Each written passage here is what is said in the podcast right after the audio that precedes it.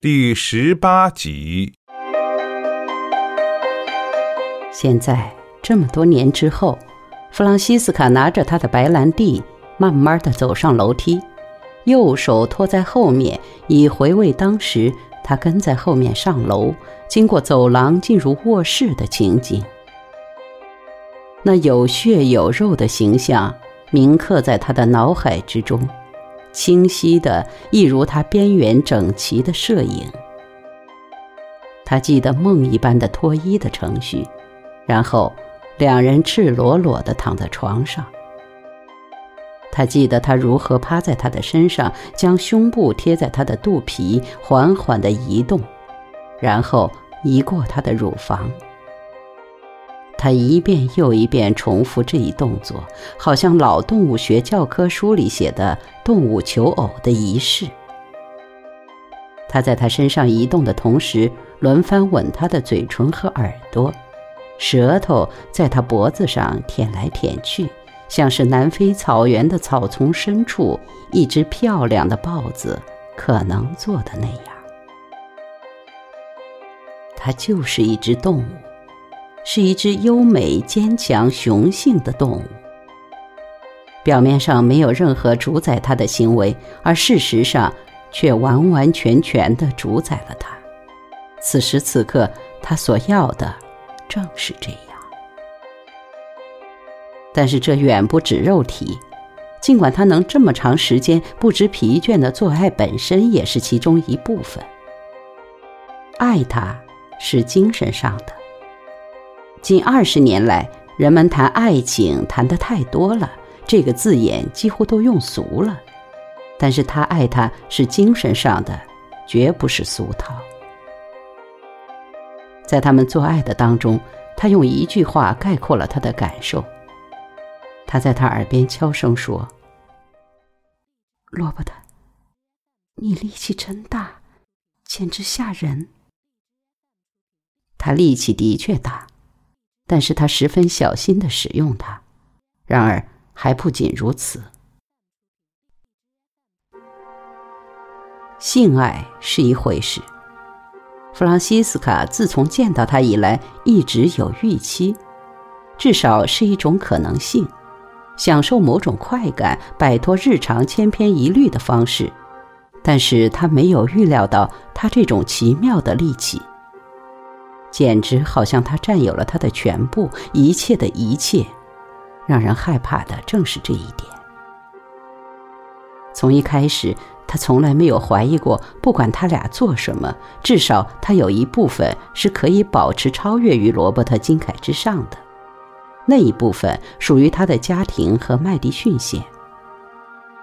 但是他就这么拿走了，全部拿走了。从他一开始从卡车里走出问路时，他就早该知道这一点。那时他就像萨满教的巫师，他最初的判断是对的。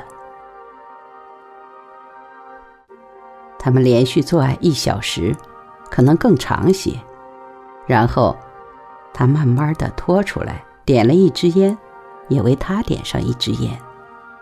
或者有时候，他就静静地躺在他旁边，一只手总是抚摸他的身体，然后他又进入他体内，一边爱着他，一边在他耳边悄悄说些温情的话，在话语之间吻他，手放在他腰际，把两人互相拉进自己的身体。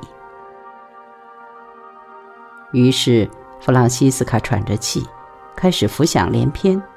听凭他把他带到他生活的地方去，而他生活在奇怪的鬼魂出没的地方，远在达尔文的物种起源之前的地方。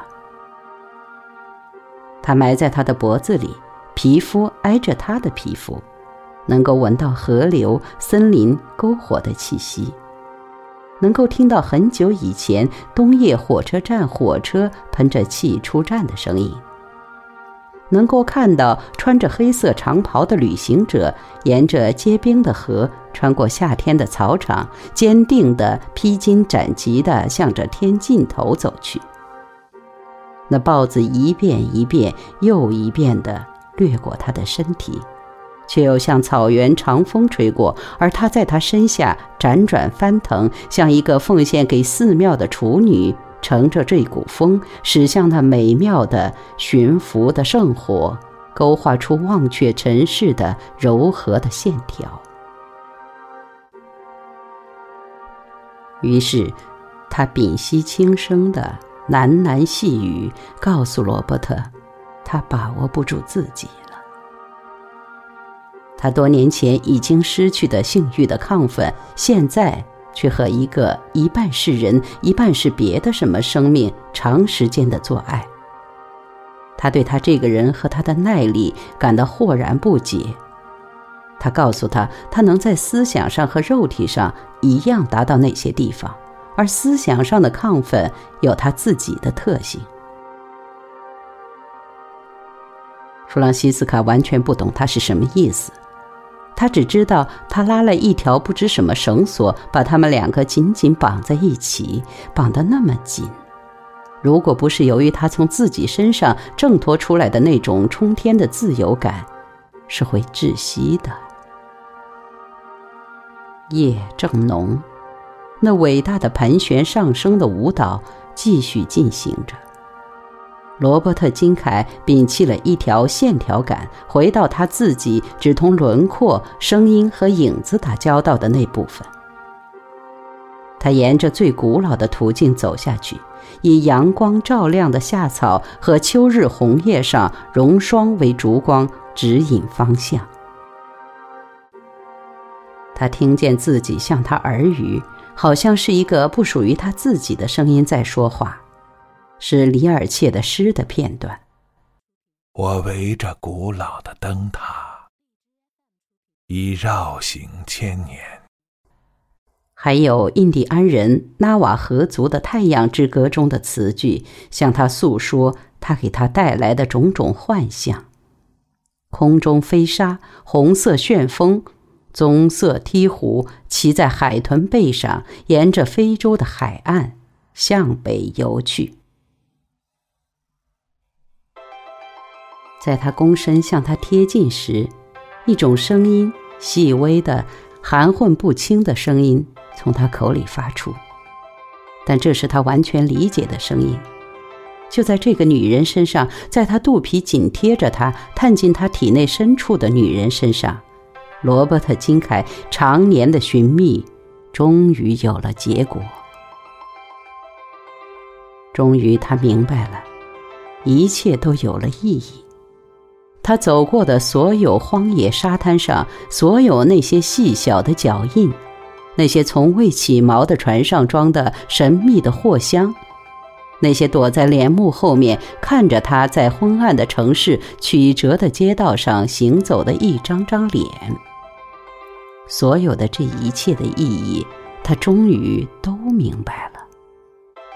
像一个老猎人远行归来，看到家中的篝火之光，所有的孤寂之感一下子溶解了。终于，终于，他走了这么远，这么远，来到这里。于是，他以最完美的姿势，在他身上，浸沉于终身不渝的、全心全意的对他的爱之中。终于，到天亮时，金凯稍微抬起身子来，正视他的眼睛，说：“我在此时来到这个星球上，就是为了这个，弗朗西斯卡，不是为旅行摄影，而是为爱你。我现在明白了，我一直是从高处一个奇妙的地方的边缘跌落下来。”时间很久了，比我已经度过的生命还要多许多年，而这么多年来，我一直在向你跌落。他们下楼时，收音机还开着，天已破晓，但太阳还躲在一层薄薄的云后面。弗朗西斯卡，我要求你为我做一件事。